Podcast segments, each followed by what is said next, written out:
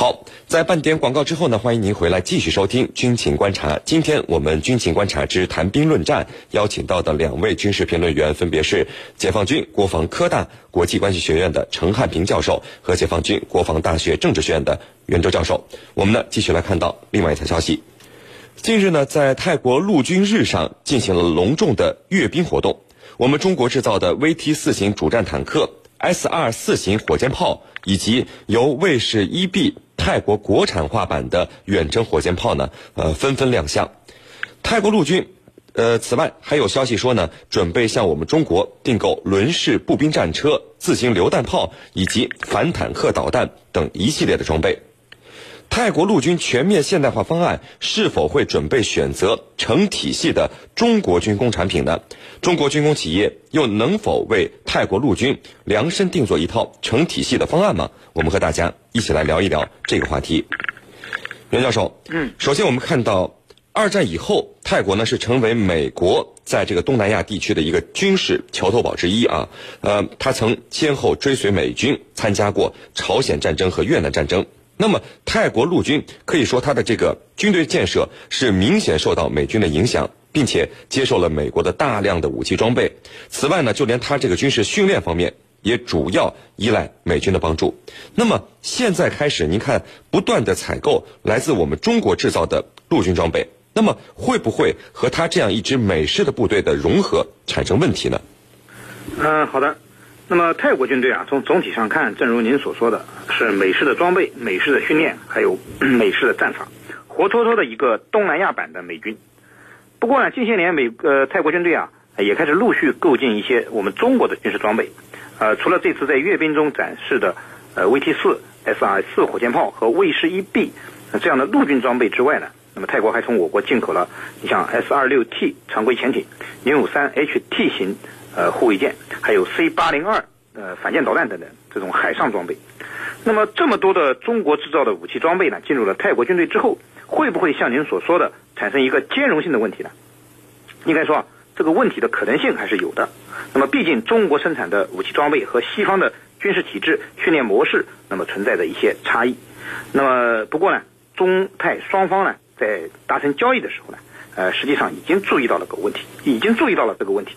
那么，因此我们在呃给泰国出口的武器型号上面呢，呃都是专门针对泰国的需求生产出来的出口的型号呃武器装备，而且为了有效克服这个问题啊，那么这些你比如说这些武器装备的通信平台啊，还有很多电子设备啊，都是按照泰国的要求采购了西方的产品。那么，所以泰国军队拿到这些武器装备之后，那么他们和他们原来使用这个美式装备啊，至少在通信指挥上，其实并没有太多的区别。那么，呃，相反呢，在性能上还是价格上，对泰国呢都有都是有很强的吸引力的。特别是呃性能上，中国的外贸型军事装备的性能呢，有的甚至超越了西方的同类装备。比如说 VT 四坦克，那么比此前泰国从乌克兰进口的 T 八四堡垒坦克，在综合性能上就是明显明显呃领先的。呃，而且啊，它模块化的设计啊。哎，可以让泰国人随意的组装一些通信指挥模块，这也提升了像 VT 四坦克这样的呃武器啊和泰国的现行装备的一个兼容性啊，是您。陈教授，那么泰国对于美国来说，除了是盟友，那么位置也是相当的重要。为什么美国除了很久以前淘换了一些破烂货给泰国以外，对泰国的军事援助项目呃就这样陷入到一个停滞的状态？是什么原因造成这样的情况呢？呃，这不是拱手把自己的盟友让给别人了吗？泰国呢一直是美国的盟友，是在整个东南亚地区坚定的盟友之一。美国跟泰国之间，它有着定期的军事演习，比如每年春季的叫“金色眼镜蛇”联合军演。泰国的大部分装备，我们都知道都是产于美国的，进口于美国的。这么多年来，美泰之间的这种防务合作可以说是非常密切的。那为什么突然趋冷呢？我觉得这里头还有一个重要的政治方面的因素，因为呢，泰国军人出身的巴育。他推翻了英拉政府，由他自己担任政府总理。那么英拉他是经过民选合法的政府总理，而巴育的推翻的做法等同于一种军事政变。所以美国呢，他声称这个这种做法是不符合规定的，是违宪的。为了体现美国自己所提出的所谓的民主价值观，因此呢，无论如何，他要做出一些姿态，就是说他对巴育政府是很不待见的，对他进行边缘化的处置。那么这些年来，美国跟泰国之间的这种军事合作明显趋于冷淡，这是一个方面。还有一个方面呢，就是我们平时所说的几个因素。这几个因素呢，主要是中国的武器装备，一个是在价格方面有着明显的优势，特别是跟美国的相同的装备相比，我们在价格上的优势非常明显。所以，像 VT 四这样的主战坦克，SI 四火箭炮都成为泰国军方的首选。那么，第二呢，就是对于这些武器装备的售后服务。我们有一套比较完整的系统，这套系统呢，也让泰国军方啊发现，我们这个我们的武器装备跟美国相比较起来，未来的售后、修理还有呢补给、零配件供应非常好，所以呢，这是泰国军方决定购买我们的第二个原因。那么第三个原因就是地缘关系。所谓地缘关系呢？由于我们中国所推行的是不干涉他国内政，就是你泰国的政变无论是什么，那是你自己的事情，我们不干涉。那美国人不一样，他所采取的做法和我们完全不同。那么既然这个你现在是存在的，那就是合理的。那么我们不干涉你的内政，你和我们进行这个武器方面的交易，我们同样这个同样可以同样进行。那么美国就不一样了。他是采取的和我们完全不一样的做法，刻意对泰国这个军人政府进行打压，所以呢，导致目前的这一种这个空档。那么，是不是会被未来被其他国家抢占这个市场呢？这种可能性完全是存在的，因为一个国家它不可能天天去购买武器装备，一段时间采购以后，那么武器装备饱和了，就不可能再行采购。那么这里头。我们可以看到，其他国家就是很好的例子。主持人，袁教授，那么目前泰国陆军的现代化改革方案啊，呃，我们看到需要不断的采购各种类型的武器装备，比如坦克、装甲车、火箭炮、自行榴弹炮等等。那么这些装备有些呢已经从我们中国购买了，有些则是传出了可能选择购买中国装备的消息。那么您觉得？泰国陆军，呃，这是准备把自己的陆军装备从体系上由美式改变为中式吗？嗯，好的。那么泰国陆军的现代化改革方案啊，呃，中国的陆军装备啊，可以说是博得了头筹。那么之所以会取得这种情况呢，呃，大致是以下几个原因。呃，首先呢，就是美国的武器装备好是好，但是泰国人现在得不到。呃。就是刚才陈教授讲的，那么目前美泰的军事合作关系呢，呃，处于一个冷淡期。那么，呃，美国呢，在战略上目前对泰国的重视程度也在下降。那么这就造成了泰国目前在美国方面啊，得不到更多的先进的装备。那么，呃，美国在现在我们都知道，他在推行印太战略。那么极力拉拢的呢，是反华比较积极的、比较坚决的。你像日本、印度、越南这样的亚太国家。那么泰国呢，呃，变成了它的。呃，这个次重点，那么重点是不在泰国的，呃，而且，呃，这个美泰关系现在并不好啊。刚才陈教授也给大家讲到了，二零一四年泰国总理巴育发动了军事政变，所以美国呢就冻结了和泰国的军事关系。那么这样呢，这个泰国就不得不放弃对传统的美式装备的这种进口。那么其次呢，就是引进中国的武器装备啊，呃，实际上泰国人更放心啊。我们知道中泰是友好的近邻。那么两国的关系呢，呃非常友好而且稳定。那么这对于武器装备的进口是非常重要的，因为稳定的两国之间的政治关系呢，对于这些进口的武器装备的后勤保障呢，那么是一个重要的保证。啊，刚才陈教授也讲到了，那么我们中国不仅有一个完善的呃武器装备出口的保障体系，而且呢，我们的武器出口不附带任何政治条件，这一点实际上比美国强多了。那么泰国拿了美国的武器之后，还要看美国的脸色，与其这样呢？还不如就近取材，那么从中国进口更多的先进的武器装备。那么第三呢，就是中国现在武器装备，特别是出口的武器装备，它的性能已经完全不逊色于西方的产品了。那么这一点呢，我们前面也讲到过了。呃，泰国现在进口的 VT 四、ST 呃这个 S 二六 T 潜艇，那么都是世界同类产品当中的佼佼者，那么是值得拥有的。那么最重要的呢，还是刚才陈教授讲的，中国的武器相对便宜，有着良好的性价比。那么以泰国装备的进正准备进口的这个 V VN 一步战车而言，那么仅仅一百七十万美元，这仅仅相当于西方同类产品价格的一半。那么呃，而且呢，它的性能也毫不逊色。呃，你像我们这个著名的出口明星 VT 四啊坦克，那么仅五百八十万美元，也是非常便宜的，性价比非常好。那么这对泰国军方呢有很强的吸引力。所以啊，我们预测，如果在未来一段时间内，美泰关系得不到有效的改善，那么的确，呃，泰国陆军有可能大量的装备中国的先进的陆军装备，那么使得这支美式的泰军变成一个中式的泰军啊。是您，陈教授。那么从实际情况来看，我们中国军工的企业啊，为非洲的一些国家成体系的打造了他们的陆军部队，甚至有的国家连我们解放军的队列条例都学过去了。那么，对于泰国来说，我们中国是不是也可以为他们呃为泰国来量身打造一套成体系的陆军部队呢？美国会不会像干涉土耳其购买防空导弹那样来进行干涉呢？嗯，我觉得这里头是两个问题。呃，我们中国呢，不太可能像打造非洲国家陆军那样来打造出一支泰国的泰式，就泰国的中式陆军。我觉得这种可能性不存在。首先呢，非洲国家的情况跟泰国是完全不一样的。这个昨天王毅外长在这个记者会上讲到了中非关系，他用了长期的友谊患难与共。这里头他所讲到的是什么呢？就是中国跟非洲之间的这种关系。那么。我们是一种平等的，是一种共商的，共商共建共享，它是一种共共商的，不是强加于谁的。那么非洲国家呢？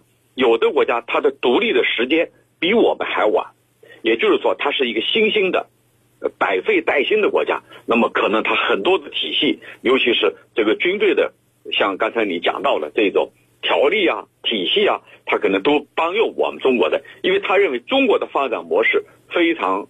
适用于他们，都是发展中国家，都是过去的殖民地，从这个这个啊走向独立的，所以呢，他们觉得中国的这一套非常实用，因此呢，他们把我们所有的都拿去这个采用，包括我们的条例条令，还有呢整个体系建设，这在非洲国家比较普遍，但是泰国却完全不同。那么为什么说泰国完全不同？泰国在十九世纪中叶。他就仿照西方建立了陆军和海军体系，到一九一五年又建立了空军，也就是说他的建军比我们还早得多，尤其是陆军，他是按照西方的那一套模式来建造的，啊，他的这个规按照规定，按照宪法，他的国家安全委员会为最高的国防决策机构，隶属于内阁。总理兼任主席，国防部是最高军事机关。那么这一套就告诉我们，泰国的这个军事体制它是非常完善的，它的历史是悠久的，甚至还超过了我们。那么我们去替它打造，那很显然不现实。另外一个，泰国国内精英阶层对我们中国都有着一种提防的心态，这种提防的心态，它是通过很多事件体现出来的。你比如，只要华裔。或者有华裔背景的人担任政府总理，你比如英拉，比如他的哥哥他信，大家看到了，他都不会长久。这里头就是泰国精英阶层在里头作祟。这些精英阶层其实他不希望有华人血统或者过于亲近中国。这里头跟里头的历史恩怨是有关系的，一句话两句话还无法解释清楚。那么也就是说。这几个因素叠加起来，表明泰国不可能把我们的整个陆军体系拿去这个照搬印钞，这是不可能的。美国会不会以各种各样的借口来对中泰之间的这种走近，或者说中泰之间的这种军事合作进行干预呢？我觉得那是肯定的。那么特朗普他是一个不按规则出牌的总统，尽管奥巴马时期对。巴育政府是进行打压和边缘化，但特朗普管不了那么多。他在白宫款待了巴育总理的夫妇，款待了他们夫妇也很很少见的。那这里头给我们发出一个信号，就是特朗普将会调整跟泰国的关系，未来呢肯定会进一步拧紧跟泰国的这种军事合作关系，那么特朗普尤其喜欢推销美国的武器装备。我觉得这里头肯定会像这个美国针对土耳其那样，从中这个插上一杠子，这个抢夺中国在泰国的这种军火市场的份额，同时呢争夺地缘影响力。我觉得这是肯定的。另外呢，美国出台的几个战略也很清楚的告诉我们，未来美国在印太战略的。这个框架下，要更多的介入这一地区事务，和中国来争夺影响力。主持人，好的，非常感谢我们的两位军事评论员今天给我们带来的精彩解读，谢谢两位。深入军情一线，直击世界风云，军情观察。好的，接下来呢，进入到网友谈兵环节，看看我们的军迷朋友们在网上都给我们的评论员们提出了哪些问题。大家可以在各大手机应用市场下载大蓝鲸 APP，在大蓝鲸社区是您的朋友圈里来提出您的问题。陈教授，有居民朋友问说，俄罗斯最近接二连三的出现飞行事故，想请教陈教授，这是不是反映出俄罗斯的装备老化程度在加快呢？嗯，装备老化程度这是一个方面。因为我们知道，最近所出事的飞机都是一些机龄比较老的，而且是这个上有的是上个世纪，这八九十年代的这种机型和当时的产品，也就是说到目前为止已经这个使用的时间很长了。那么这里头其实还折射出了其他方面的问题，这些问题呢很容易被忽略。一个就是呃技术力量，技术力量的流失有可能使人们对这种飞机的检修。这个检查可能没有到做到绝对安全的地步，所以呢，才发现才出现接二连三的事故。还有一个就是资金的缺乏，因为你资金缺乏，你就不可能去更新里头的设备，或者呢，在更新的过程当中会受到很大的限制。那么这一点，我觉得的确，呃，表面上看它是这个机龄老了，设备老化，其实它是一个综合性的一个复杂的问题。归根到底。还是因为资金的匮乏和西方国家对它的制裁所导致的种种短缺。主持人，陈教授，另外一位军迷朋友问说，美国对俄罗斯的制裁会不会影响到俄罗斯的军火出口呢？陈教授，您怎么看？呃，我觉得俄罗斯的这种军火出口受西方的制裁的影响，波及面是比较小的。那么西方国家对俄罗斯的制裁重点体现在哪里？就是。动员他的盟国，动员美国的盟国，西方国家、欧盟，不要进口俄罗斯的石油、天然气等等产品。也就是说，以这种方式来打压俄罗斯。那么，俄罗斯出口武器装备，那么不在这个之列。你看，我们看到了最近他向土耳其出口各种各样的呃武器装备，包括呃 S 四零零，沙特也有意购买，而且呢。这个其他国家，包括像印度、巴基斯坦，都在有意向俄罗斯购买武器装备。那么这些呢，它就不在制裁之列，因为这个呢，呃，美国无法动员他的盟国不去购买他的这个武器装备，因为这些武器装备对呃一些急需的国家来说，它非常实用。那么对石油来说就不一样了，石油它的需求这个面很广，是多元化的，比如说。欧盟可以不买你俄罗斯的，但我可以买沙特的，可以买其他国家的，所以这里头它是个多元化的选择。但是像 S 四零零这样的，只有俄罗斯一家在生产，你想需要，那你只能从俄罗斯购买。所以我觉得俄罗斯的军火出口受制裁的影响，波及面是比较小的。主持人，好的，非常感谢解放军国防科大国际关系学院的陈汉平教授为我们带来的精彩解读，谢谢陈教授。不客气，主持人，大家再见。纵论天下军情，解析兵道玄机，军情观察。观察。